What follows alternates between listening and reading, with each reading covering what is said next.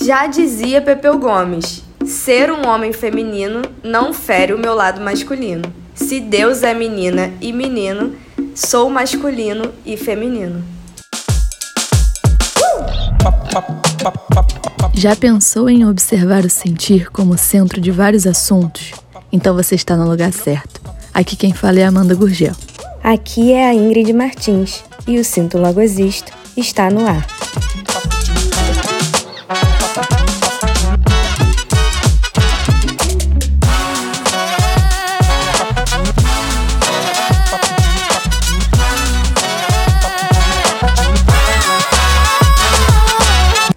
Chegamos no sexto episódio e hoje vamos falar de um tema muito importante, que é sobre masculinidade, como a Ingrid mesmo já deu um spoilerzinho no início.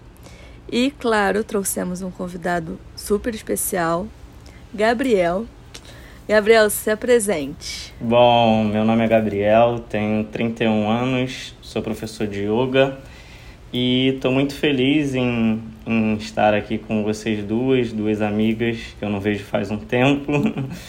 e muito feliz em estar aqui para falar um pouquinho sobre masculinidade, que é um tema que eu, que eu tenho vontade de estar de tá falando aí já faz tempo. E a gente queria tanto falar sobre esse tema que eu e a Amanda acordamos hoje seis e meia da manhã para conversar com o Gabriel, porque a gente está com um fuso completamente diferente, né? É o famoso bom dia, muito bom dia Brasil e boa noite, muito boa noite Austrália. São 14 horas de diferença. E enfim, seja bem-vindo, Gabriel. É um prazer também estar te vendo novamente para falar sobre esse tema que eu acho que vai ser importante. E você é o segundo convidado do podcast. É o nosso, nosso segundo episódio com convidado. E é gostosinho gravar com uma terceira pessoa, pra não ficar ouvindo só a voz da Amanda, sabe? É só a voz da Ingrid me cortando toda hora. Gente, mas então vamos lá. É, começando da origem, óbvio, né? Então vamos falar aqui da raiz, da origem do patriarcado. Então a gente cresceu aí numa estrutura social, né, onde o homem ele tinha o, o papel dele, né, como o pilar da família, o pilar é, do trabalho, né, dele ter, ter que é, se dar bem no trabalho para sustentar uma família, enfim. Inclusive, né, essa imagem do homem como superior à mulher, né, é, várias li literaturas que que eu leio hoje em dia eu fico aterrorizada quando eu vejo é, um jeito de falar que na época podia passar batido, hoje em dia não passa. Né? Por exemplo, a forma de falar de uma mulher, como se ela fosse abaixo mesmo do homem, enfim. E em relação à origem, quando a gente pensa numa família, o homem ele já cresce naquela estrutura e aquilo é passado de geração para geração. E muitas vezes o pai ou a mãe mesmo chegava para ele e falava assim: está chorando, isso é coisa de mulherzinha, isso é coisa de gayzinho, né? Sempre diminuindo, diminuindo a mulher, diminuindo o homossexual como se fosse inferior ao homem. Ele sempre é mais que a mulher. E isso muitas vezes fez com que o homem reprimisse as suas emoções. Muitos homens são mais sensíveis é, e eles não conseguiam ser quem eles são porque eles tinham que ser homens, né? Bater no peito e falar, sou muito macho. O que, que vocês acham sobre isso? Bom, realmente, nós como homens, a gente já a gente já está acostumado a crescer em um ambiente onde o homem sempre tem que trabalhar muito, o homem tem que chegar em casa e tem que botar comida na mesa, é... a mulher acaba tendo que ficar mais em casa, cuidando da casa.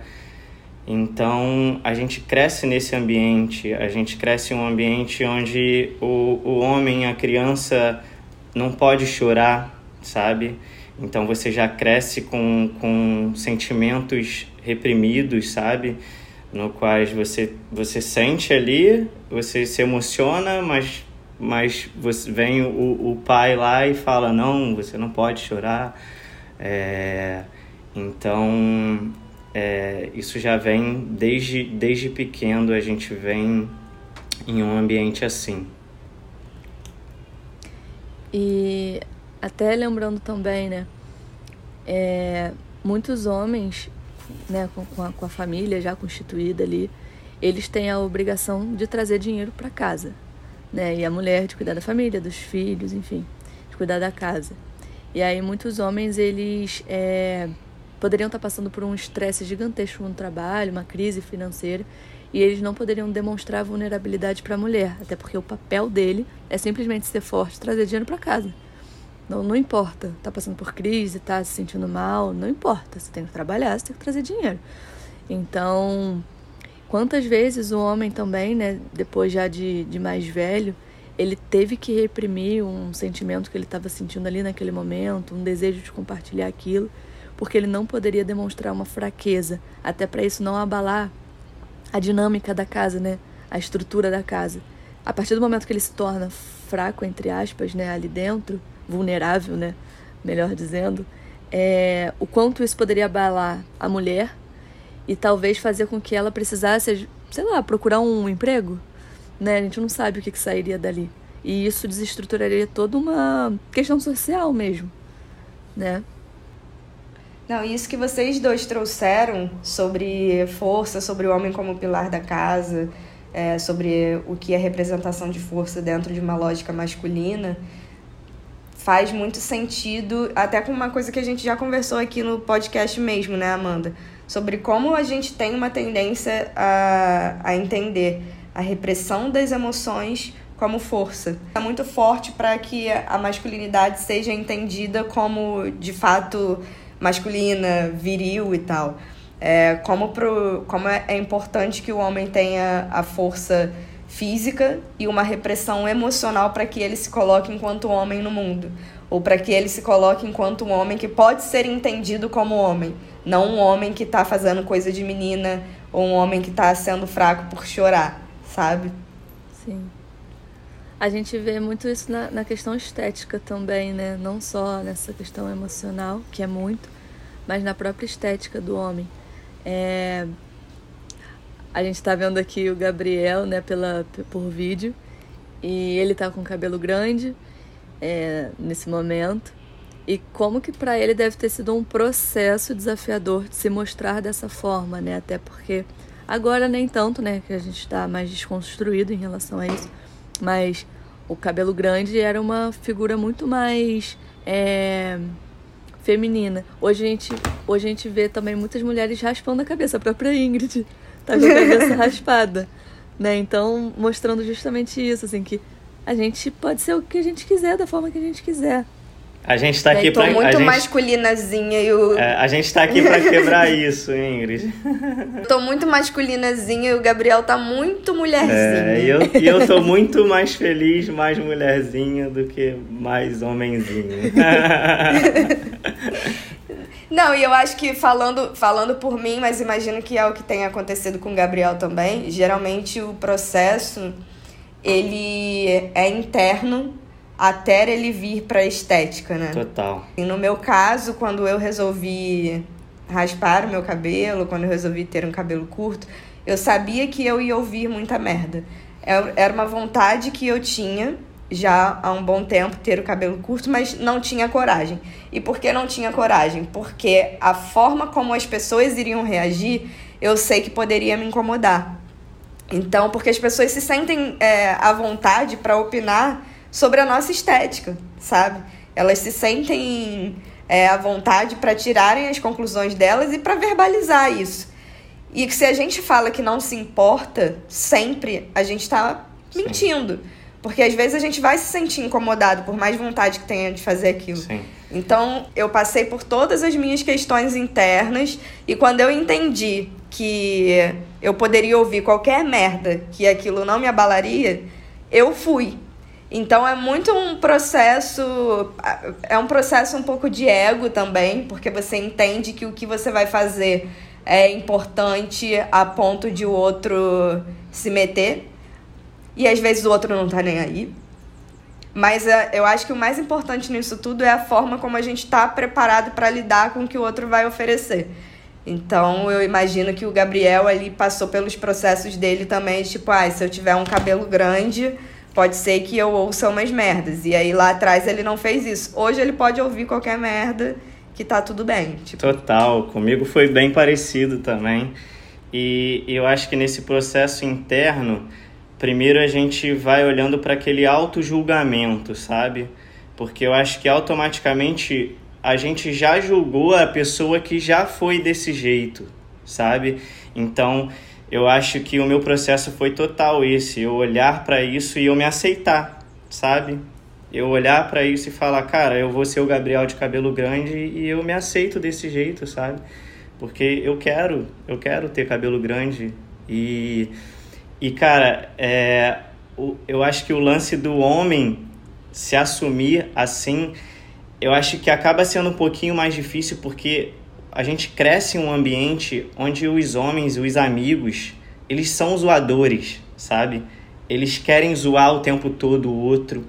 Então, a, assim, eu digo para mim, como homem, é difícil, sabe? Se assumir assim por conta do mesmo você se aceitando, automaticamente muita gente vai estar tá ali em cima de você, cara, tá com cabelo grande, tá tá igual uma mulherzinha e blá blá blá. E aí Sim. você acaba se rendendo, sabe? Se você se você não tivesse aceitado realmente, então você acaba se rendendo. Então eu acho que foi total esse o meu processo como seu ali e, e a partir desse processo eu, eu me assumi para mim mesmo, eu me aceitei e aí, cara, o, o que vem de fora, o que vem do outro já não, não, não me toca tanto, sabe? Porque eu tô feliz do jeito que eu sou e, e é isso. Eu achei interessante você falar sobre é, os homens, né? Primeiro meninos e tal, e vão se tornando homens, estão sempre num ambiente zoador. Um ambiente zoador, muito nesse sentido do que já ouviram lá atrás, sobre isso ser sabe, será que você é homem mesmo? Isso é coisa de menina e tal. E a repressão da emotividade, a repressão da emoção que a gente falou lá ali atrás, um pouco no início do, do episódio, faz com que esses meninos, com que esses homens não desenvolvam uma inteligência emocional para lidar com essas piadocas. Sim. Então, a, essa repressão faz com que o homem é, não desenvolva né, a capacidade de lidar com alguns questionamentos, porque são colocados de uma forma muito incisiva. E aí vocês acabam. É... Óbvio, vocês, né? Todos nós e tal, mas no contexto que você falou, me parece que vocês acabam se apegando a isso de uma forma irrestrita, assim. É. Não, não posso ser questionado com relação a isso. E se eu não posso ser questionado com relação a isso, eu não vou viver e não vou fazer. Então, quando a gente fala de estética, parece que a gente está falando de algo muito superficial, né? Porque a estética parece que é a última camada, assim, e que não é. A gente fala, a aparência não importa tanto. Claro que importa. É a nossa forma de nos colocar no mundo, sabe? Sim, a Amanda a tá ali. Pa... Nossa expressão. Sim. Né? É uma forma de expressar a forma que a gente corta o nosso cabelo, as tatuagens que a gente tem, se você vai deixar sua barba grande, sua barba pequena, se você vai fazer um risquinho na sobrancelha, se você vai pintar as unhas igual o xamã, malvadão.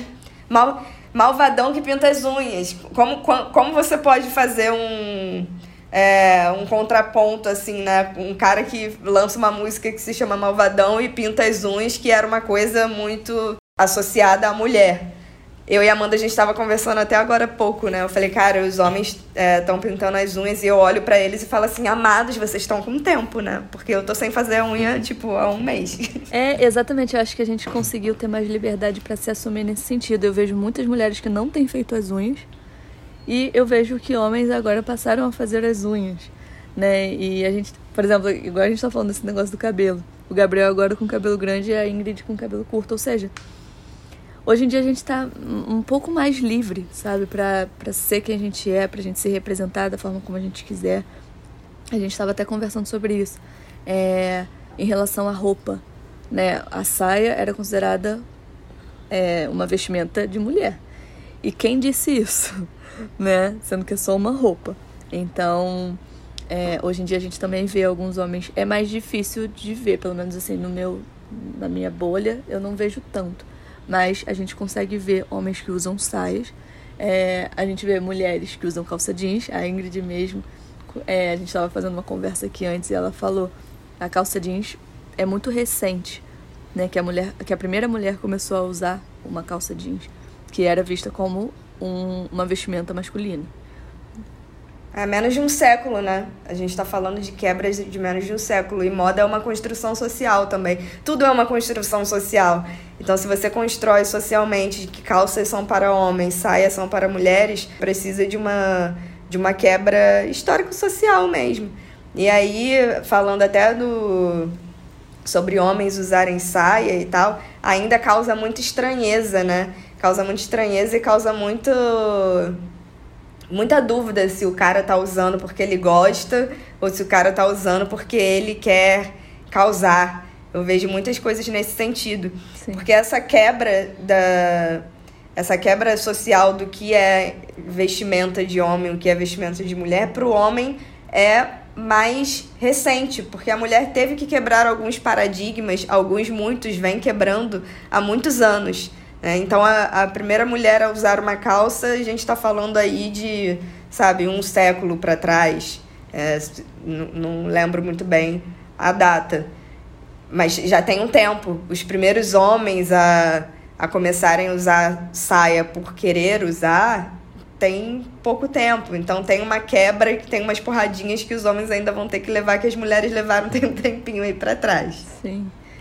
É, e agora falando um pouco né, sobre performance, é, recentemente o Thiago York lançou um clipe, né, a Ingrid comentou, né, até que ponto o homem está realmente querendo é, usar, simplesmente usar porque gosta, ou até que ponto pode estar tá performando ou querendo se mostrar de uma forma desconstruída, enfim. Isso é um assunto bem complexo. E Thiago York lançou um clipe recentemente que ficou bem dividido ali um público super amou, super curtiu, falou isso mesmo. E outro público odiou, achou que ele estava forçando a barra. Enfim, aqui temos três opiniões muito diferentes. Uhum. eu sou do meio do caminho, estou em cima do muro. Eu acho que ele trouxe uma discussão interessante, mas ao mesmo tempo eu, eu percebo que pode ser algo para se promover porque está inserido ali, né, numa a gente tem falado muito sobre esse tema. Então, óbvio, as pessoas que trabalham com arte, elas precisam estar ligadas nisso até para, né, para fazer sentido, gerar uma identificação com o público. O Gabriel vai falar agora o posicionamento dele e a Ingrid também. Então, eu acho que aí já entra muito do julgamento de um e de outro, como a gente já havia falado. Eu acho que, que o que vale da pessoa que se assumiu dessa maneira é foi entrar naquele lance que a gente falou que eu conversando comigo mesmo, eu me aceitei da maneira que eu queria me tornar, sabe? Que eu queria ser. Então, eu automaticamente me aceitando, eu vou externar isso, eu vou mostrar para o mundo esse Gabriel que eu tô me tornando. E eu acho que eu vejo do Thiago York como dessa maneira, sabe? É, ele, ele deve ter passado, eu acredito que ele passou pelos processos dele, e automaticamente chegou num ponto, depois de, de vários conflitos internos, ele, como um artista, resolveu botar a cara dele ali e mostrar para o mundo aquilo e se expressar daquela maneira. E é óbvio, ele é um artista, ele tem muita visibilidade e aí vão entrar vários julgamentos, entendeu? Então, é, eu acho que cada um realmente absorve de uma maneira mas eu acho que eu acho que eu, eu, eu não vi nada nada que ele falou ali como algo errado, algo forte. Não sei, eu acho que eu como um homem, eu eu até acho um, um processo bem parecido com o meu, sabe? Eu acho um processo muito parecido com o meu. Então, não sei, eu, eu curti, mas foi como você falou, é uma música que que ela, ela, ela é forte, não é uma música que eu vou ficar escutando direto, mas eu acho que a mensagem ali, em uma vez que a pessoa escuta, a mensagem chega para a pessoa, entendeu?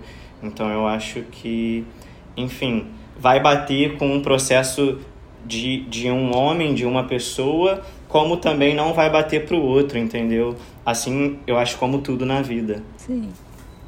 E Ingrid, o que você acha? E ficou confusa com a minha opinião. Ficou confusa agora. Vai entrar pro meu Não, time. eu tenho uma opinião que é um pouco, é um pouco controversa. É o seguinte, eu acho, pela letra, assim, eu acho que ficou claro para mim, pela letra, que o Tiago quis se comunicar com outros homens. Até porque no final da letra ele fala alguma coisa, tipo, ai, ah, meu irmão, alguma coisa assim, tipo, ele deixa esse recado. Mas o Gabriel falando agora, que conectou com ele, que é, fez sentido dentro do processo dele, eu entendo que ele possa ter conseguido se comunicar com alguns homens, né? Tipo, o Gabriel tá falando aqui que ele conseguiu. Do ponto de vista da performance, eu achei caricato. Sim. Sabe? Então, tem, tem uh, o, componente, o componente letra que quando eu olho para a letra parece que ele está querendo realmente se comunicar com homens e passar essa mensagem para homens, mas eu acho que eu esteticamente olhando o que ele fez, ele fez isso de uma forma caricata e que eu entendo olhando ali que a forma caricata com que ele fez, ele acabou é, se desconectando da possibilidade de outras mulheres olharem para aquela letra e falar, cara, caras, olhem isso aqui, e da possibilidade de dos homens é, se conectarem com o que ele estava querendo dizer, então, sabe? Mas Ingrid, aí eu acho que entra um ponto que você falou no início. Eu acho que ele realmente, através dessa música, ele tentou se comunicar com os homens. Porque é, eu acredito que na maneira que ele se expressou, na performance que ele fez, foi para justamente tocar o, homens que a, talvez ainda não estejam nesse processo, não, não, não levaram conta de estar nesse processo e escuta aquilo ali, vê a performance dele e, não sei, de uma maneira ou de outra, toca e fala, porra, vou acordar, vou olhar um pouco mais para isso, sabe? Então eu acho que essa performance dele foi realmente para ampliar o, o, o público, sabe? mais o público masculino. Pegar justamente o, o machão ali, né? Exato. O, Porque a ideia, ainda... quando a gente quer mudar alguma coisa no mundo, a gente, a gente vai buscar as pessoas que estão precisando ser mudadas e não as que já mudaram. Então eu acho que Sim. eu acho que justamente é porque foi. Eu acho que a gente. Vai. Eu acho que a gente que já está no processo de desconstrução, isso já é tão óbvio. Sabe, as coisas que ele falou são tão óbvias que você fala assim. Não é, é. não é, não é, não é. é não é. Não, eu tô homens. falando pra gente, Sim. pra gente, ainda mais mulheres, Sim. né? Eu acho que por isso que isso que o Gabriel falou faz muito sentido. Ele tá falando com homens, e principalmente com homens que não estão nem um pouco nessa linha, ou até que já estejam nessa linha. E eu acho que eu já, eu inclusive vi muitas críticas mais. Posso estar errado, tá? Mas muito mais das mulheres. Porque a, pra gente é muito mais óbvio, entendeu? Algumas coisas. Eu não sei, inclusive, é óbvio, o Gabriel tá falando aqui que conectou com ele. Mas eu não sei, inclusive, se o Thiago conseguiu atingir o público, porque como eu falei, do ponto de vista da letra, parece que ele tá falando diretamente com homens. O Thiago me parece ter um público majoritariamente feminino. Então, para ele chamar a atenção de um público masculino, com uma performance caricata, eu não sei, no meu ponto de vista, eu não sei se ele conseguiu cumprir o objetivo dele, sabe? Ou se quem ele conseguiu chamar atenção foram as mulheres que, no fim das contas, olharam é, a performance e falaram: Ei, amado, não precisava, sabe? Você podia ter passado essa mensagem de um outro jeito para chamar a atenção do público com o qual você está tentando falar. Mas é isso. É, o Gabriel trouxe a percepção dele aqui como um homem que foi diretamente impactado. Sim. É, eu acho que isso é uma discussão que, né, não tem certo e errado. Cada um tem uma opinião sobre isso e cada um foi tocado de um jeito. É, no caso, como ele estava provavelmente querendo falar para homens, se fez sentido para o Gabriel, ótimo, ele cumpriu ali o papel dele, né? Ele fez ali o, o, a, o que ele estava pensando mesmo. E uma coisa que eu acho muito importante também da gente trazer aqui pro tema é que todo homem e toda mulher tem a energia feminina e tem a energia masculina, que hoje em dia a gente chama de ativo e passivo, né, pra gente não ficar voltado por um como se fosse um sexo, né? E aí cada hora a gente usa essa energia de um jeito, né? A energia considerada masculina, que hoje em dia a gente chama de ativa, é a energia do de você se colocar no mundo, de você ir atrás daquilo que você quer, é a sua energia de ação. E a energia considerada antigamente feminina e hoje em dia passiva é mais no sentido emocional, no sentido vulnerável. Estou é, explicando isso porque pode ser que muita gente não saiba. E todo mundo tem, né, essa, esse, esses dois lados e todo mundo pode usar essas energias a qualquer momento, né, a qualquer situação que quiser. E aí a gente entra num ponto que é, por conta do, do machismo, os homens eles têm que ficar diretamente ligados com a energia masculina, que é o, o ativo, e as mulheres com a energia feminina, que é o passivo. Né? Hoje em dia isso está muito diferente, mas antigamente era assim. Tanto é que mulheres também é, que se demonstravam muito ativas, elas eram mal vistas na sociedade. Né? Quando elas queriam muito é, botar a personalidade dela ali, ela, ela era sempre tratada de um jeito maltratada, né? É, porque ela não podia estar naquele lugar. Aquilo ali era um lugar do homem estar. Né? E eu quero saber de vocês, assim, como que vocês acham que atualmente a gente lida com essa energia passiva e ativa? Vocês acham que já fez alguma diferença desde né, do passado até aqui? O que vocês pensam sobre isso? Bom, como você falou da, da energia feminina, da energia passiva, o homem, ele, ele sofre muito também, sempre tendo que demonstrar muito mais a energia masculina. Sendo que eu, eu sou um homem na qual eu, eu sinto muito a minha energia feminina aflorando, aflorando e, e, e querendo externar, sabe? E isso foi um processo meu, porque isso ficou retraído durante um bom tempo. E a partir do momento que eu fui me autoconhecendo, que, que foi através do yoga, é, e foi aí que eu consegui externalizar isso, entendeu? Eu consegui me conectar mais com os meus sentimentos, me conectar mais com o meu coração. Então, é, foi um processo, mas. Enfim. Não, só para deixar claro, assim, quando a gente fala de masculino e feminino, não estamos falando de uma sexualidade, tá? São energias. Uhum. Não, e essas energias, é...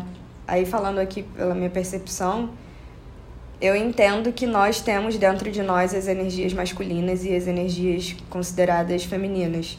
Tem repressão para todos os lados, né? Repressão das energias femininas para os homens, repressão das energias masculinas para as mulheres. E essa repressão acaba acontecendo dentro de um contexto social mesmo, sabe?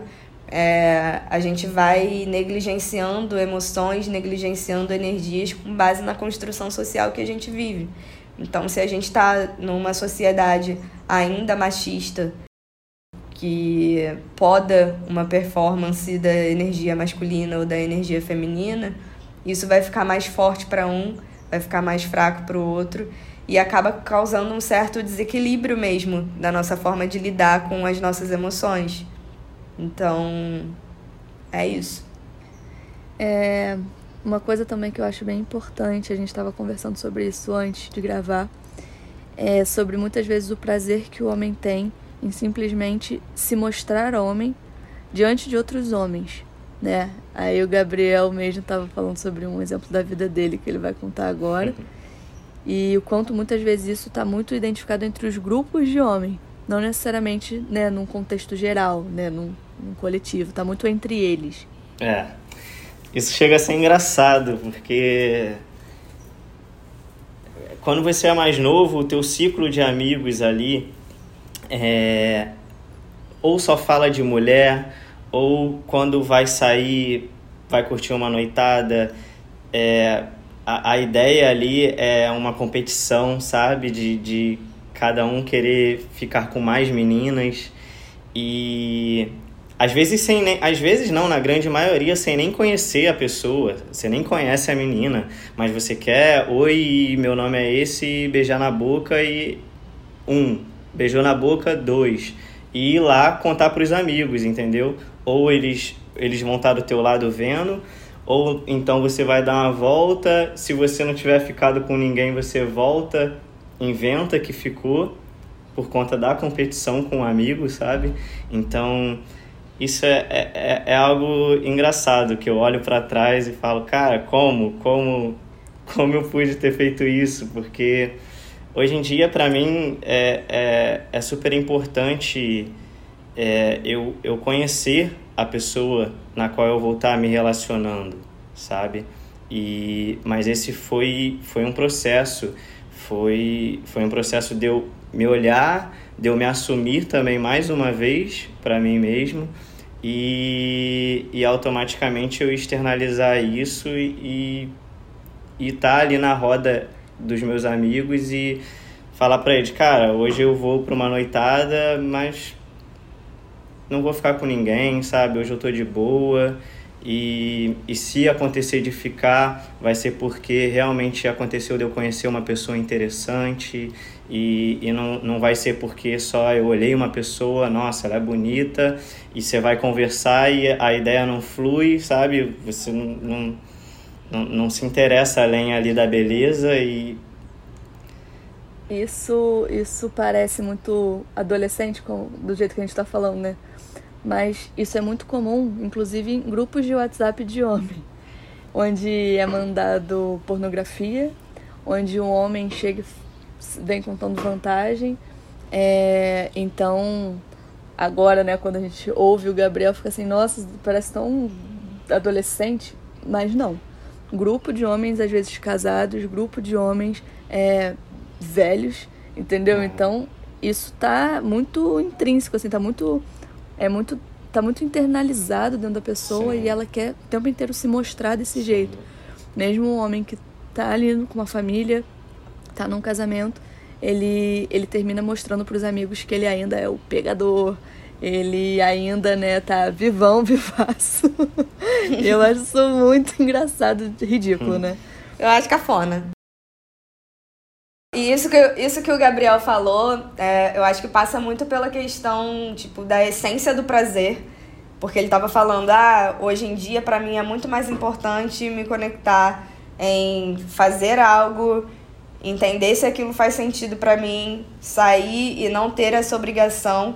E antes para ele era importante ser visto como alguém que fazia algo que era ser considerado homem, sabe? Sim. O que era é, ser visto era muito mais importante, o prazer morava muito mais em ser visto como do que experienciar algo mesmo, Sim. sabe? Eu não sei se, se é se é nessa linha. Sim, aí. total. E uma coisa. Porque, porque isso é, era engraçado porque a gente, eu pelo menos, depois eu olhei para isso e eu vi que eu fazia isso pelos meus amigos, sabe? Para mostrar para eles, pô, o Gabriel, cara, cara, Gabriel hoje ficou com várias meninas, hein? Ele é bom mesmo, sabe?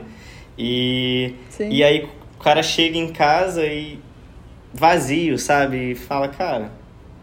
Na verdade, eu, eu não chegava em casa e, e olhava para isso dessa maneira, porque eu não sabia. Mas eu me sentia mal, sabe? Era aquela, aquela famosa ressaca como é que fala mesmo? Aquela ressaca moral, moral, exato. E aí nem sabia que era isso. E você nem tinha consciência, é. né? Nem tinha consciência. Quantos anos você demorou para poder fazer esse caminho de volta é. e entender que você se sentia estranho porque na verdade você estava fazendo algo que não era o que você queria, você estava agindo no piloto automático.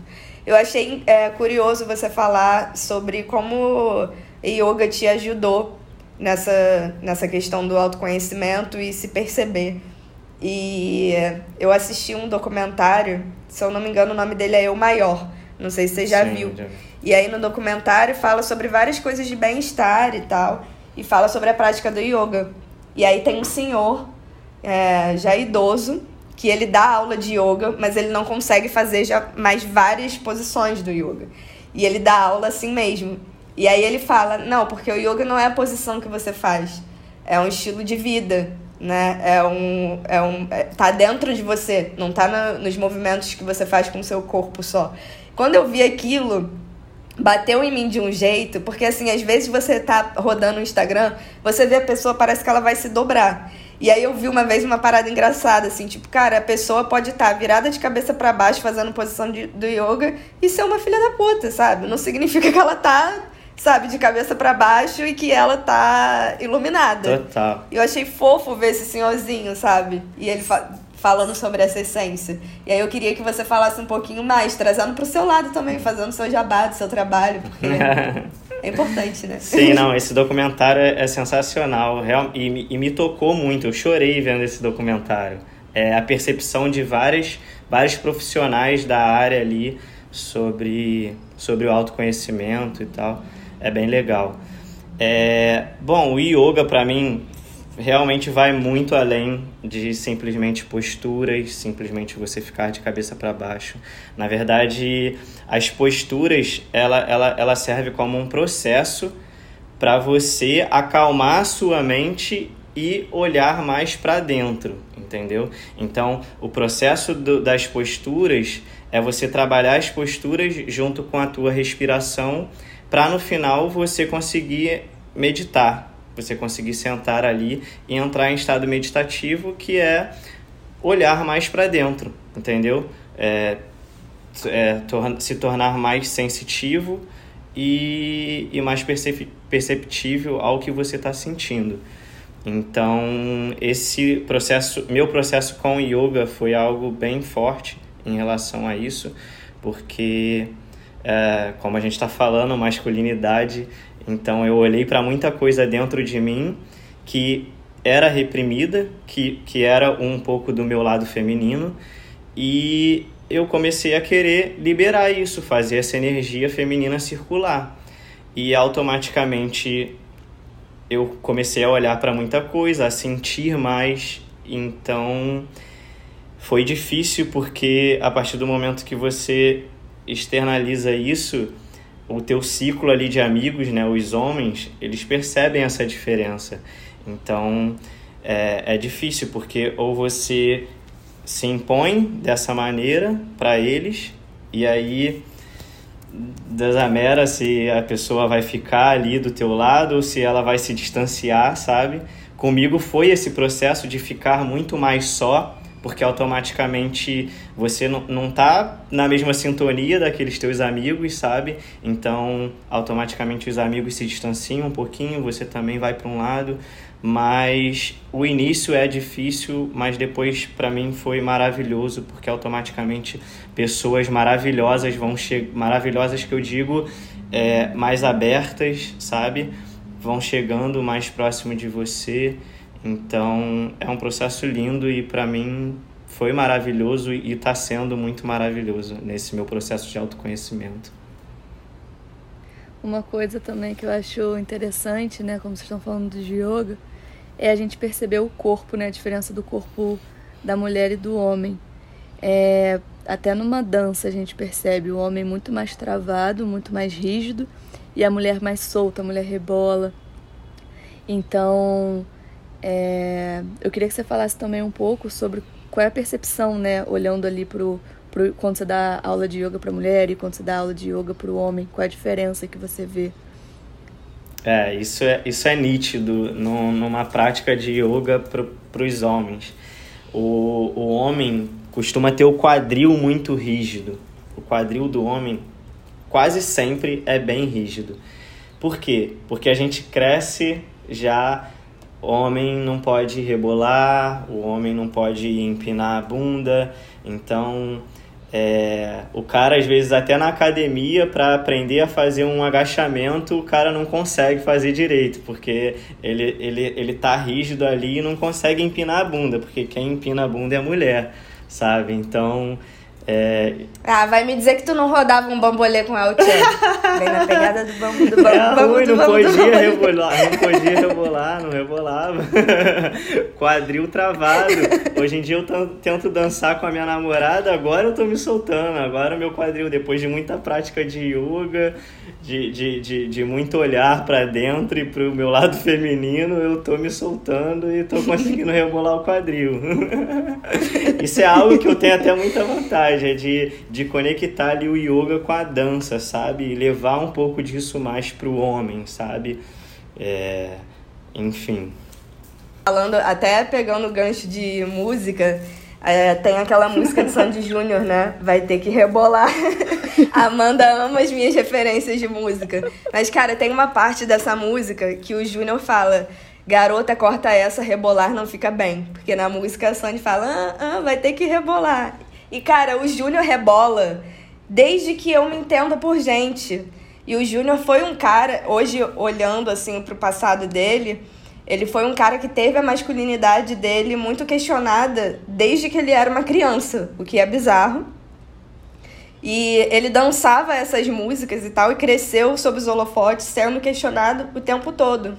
Ele foi entendido como um artista multifacetado e tal há muito pouco tempo, quando começaram a jogar a luz em cima dele e ver nessa turnê que ele fez com a Sandy que ele era um multi-instrumentista, que ele continuava rebolando, apesar de ser um pai de família. Então é possível ser um homem num relacionamento heterossexual, ter filho e continuar rebolando e ser masculino. Tipo, é, é muito muito doido ver, né? E eu fico imaginando a cabeça dele, assim, nesses questionamentos que foram feitos ao longo de uma vida inteira, sabe?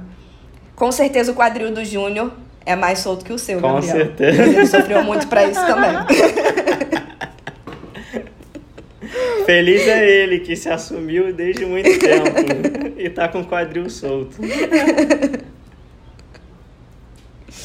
Ai, muito bom. E, Gabriel, agora pra gente encerrar aqui o episódio de hoje, que tá maravilhoso, é, eu quero que você fale um pouco sobre como que foi né, o seu processo de se assumir, é, né, de, de se permitir mais ser vulnerável, de botar sua sensibilidade, né, falar mais sobre a sua sensibilidade.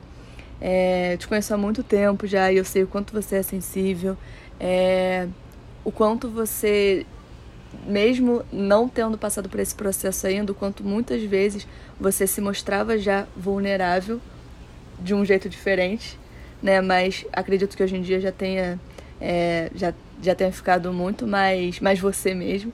E eu quero que você conte um pouco sobre esse processo. Bom, É um escorpiano, né? Importante dizer, É. vamos trazer para astrologia aqui, que a gente sempre gosta também. Hoje temos aqui a canceriana, que é a Amanda. Canceriana E dois- que você falou. É, canceriana. E dois escorpianjos, que é o Gabriel e sou eu. Fofos, queridos. É, a gente tá com essa mania de trazer só gente de água. A gente tá bem, bem nesse. Bem tendenciosas, né? É, sim. Bom, foi como eu falei, cara. Foi um processo bem difícil e bem doloroso para mim. É, eu acho que na verdade no fundo ali eu sempre soube, eu sempre soube do, do, do, do quão sensível eu era e e foi foi foi esse processo de eu ficar ali em cima do muro por um momento, sabe? Quando eu comecei a praticar yoga, comecei a me olhar mais e e foi o processo de me assumir para mim mesmo, sabe?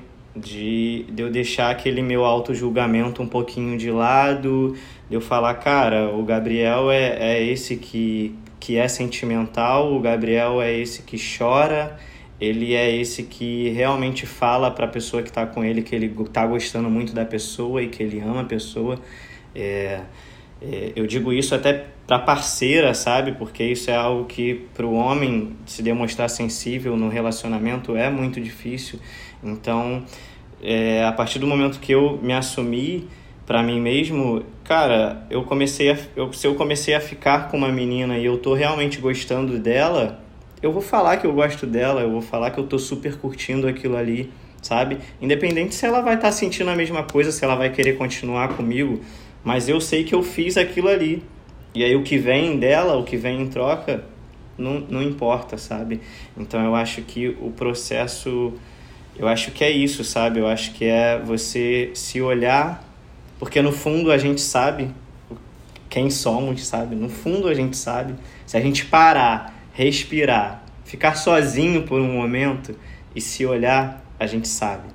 Então, eu acho que é isso, se olhar e, e se amar, sabe? Se amar e a partir disso você você vai viver do teu jeitinho ali mostrando como você realmente é para o mundo, sabe? Me parece que é entender essa masculinidade fora de uma caixinha, né? Total. É um processo de se assumir mesmo, assim. E é muito, é muito isso mesmo que você falou em relação do, do patriarcado, sabe? A gente. O, o homem cresce com, com aquela energia masculina ali muito mais ativa e a mulher com a energia feminina muito mais ativa. Então, eu acho que o, o ponto é você achar o equilíbrio entre esses dois lados, sabe? Ativo, passivo, masculino, feminino. Então, você encontrando esse equilíbrio, eu acho que tudo vai fluindo com mais. E a ideia, eu acho que também por tudo que a gente conversou aqui, ao invés de, que, de querer se mostrar, é fazer uma performance mesmo de que agora você é uma pessoa desconstruída e que a ideia aqui não é você mostrar para o mundo que você está desconstruído, é muito mais interno esse processo. Então, em algum momento, você vai sentir vontade de externalizar quem você é, né, no sentido vulnerável. Não, você não precisa mostrar para as pessoas que você é desconstruído, que você não faz aquilo, que você tem muitos homens que falam, ah, eu sou feminista, né? Que eu acho até doideira falar isso. Mas é, é mais nesse sentido de não é porque tá todo mundo falando. É um processo interno. E aproveitar mesmo que hoje em dia a gente está com muito mais liberdade para ser, quem a gente é. Então, é usar e abusar disso mesmo. É porque tem uma urgência, né? A gente, a gente vive acelerado, algo que a gente está sempre trazendo aqui nas nossas conversas, é um ponto bem comum, acho que em todos os episódios a gente fala dessa aceleração e as pautas ficam muito urgentes. E, no geral, até quando sai. As pessoas não, não se dão tempo de elaborar algumas coisas. Quando sai uma notícia, né, quando acontece algo muito. Muito apoteótico no mundo e tal, assim como pautas como feminismo, como machismo e o que a gente está trazendo hoje aqui, que é é, um ponto né, dessa, dessas questões que é, é como a masculinidade é percebida. E muitas vezes as pessoas têm essa urgência de se colocar, de se posicionar, de se mostrar independente de ter passado pelo processo. E acaba ficando algo um pouco fake. Se ela não for percebida como fake, como falsa e tal, em algum momento ela vai ela tá numa corda bamba que ela vai se mostrar. Acontece muito isso com o famoso esquerdomacho, né? O cara que não quer ser mal visto pela mulher porque ele sabe que para a mulher algumas pautas são importantes, então ele começa a agir e falar coisas que são bem percebidas pelas mulheres. Em algum momento, aquele cara que se vende como super desconstruído, ele pode se contradizer e cair ali na corda bamba, enfim, ele, ele constrói algo em cima da areia movediça, né? Tipo, constrói algo que não se sustenta. Porque o que se sustenta é feito em processo. E processo você não faz em meses, né? É, se você conseguir, me avisa aí, porque vai facilitar muito minha vida em vários aspectos. Mas processo demanda tempo, demanda dores, demanda olhar para as coisas que a gente não gosta de olhar, ressignificar algumas, errar e talvez arcar esquerdo, com esses erros. Talvez o esquerdomacho seja um início de um processo. Sim. Né? E não ali como se já tivesse concluído aquele processo. Eu acho Sim. que é, começou a perceber, mas falta, ao invés de externalizar apenas, falta trabalhar internamente. Senão vira ali uma coisa pior do que a gente já vivia, né? Só uma é. máscara ali. E aí nas atitudes, atitudes super machistas, enfim, aí não resolve de nada. É tipo ser uma pessoa zen, né? Eu vou ficar de cabeça para baixo. Gabriel hoje vai me ensinar uma posição do yoga aí para eu ficar de cabeça para baixo. Vou acender um incenso, colocar minha roupinha zen e vou fazer vídeos praticando meditação mindfulness no meu Instagram. E aqui atrás eu tô, meu Deus do céu, eu vou matar a fulana no meu trabalho e tal, porque eu sou humana. Então não tem como ser zen 24 horas por dia, sabe? é, alcançar essa iluminação é um, é um processo que talvez a gente não consiga nem numa vida. Precisa de mais alguma. Pois é. Enfim, é. processo. Processo, né? Enfim, muito bom conversar com vocês. Adorei o nosso papo. Adorei trazer o primeiro menino para conversar com a gente aqui no podcast. Eu sugiro que vocês sigam a do Gabriel, ele vai falar aqui, mas o Gabriel costuma é, expressar as opiniões dele no Instagram através de textos também e de vídeos das práticas dele. Apesar de estar na Austrália, vou fazer um jabá mesmo ele não ter pedido, não tendo pedido, mas o Gabriel dá aulas online também de yoga. Eu já tive o prazer de fazer uma aula de yoga com o Gabriel quando ele estava no Brasil. E consegui fazer uma aula de yoga sem precisar ficar de cabeça para baixo. Eu amo o advento da cabeça para baixo, cara, porque eu fico pensando. eu fico pensando nas fotos do Instagram. Mas foi a única aula de yoga que eu fiz na minha vida e foi muito bom, porque a gente falou muito sobre respiração, sobre atenção, sobre é, momento presente, sobre silêncio. E muito do autoconhecimento, acredito eu, pelos processos que passo aí na vida e que observo, vem do, do silenciar externo para ouvir interno também. Então, deixo aí a dica para seguir o Gabriel. Fala sua arroba, Gabriel. bom, muito obrigado. Muito bom estar aqui com vocês, duas amigas que a Amanda eu falo o tempo todo, mas a Ingrid que eu falo bem pouco. mas muito bom estar aqui com vocês falando sobre esse tema no qual eu já queria também falar faz muito tempo. Bom, meu arroba é Gabriel Fragoso com dois O's no final. E é isso. Muito bom. Obrigado demais, gente.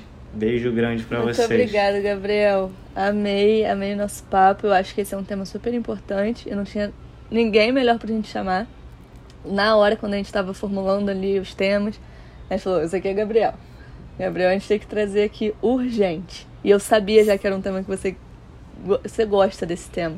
Né? Inclusive, eu acredito que é um, uma vertente aí que você vai trabalhar por muito tempo.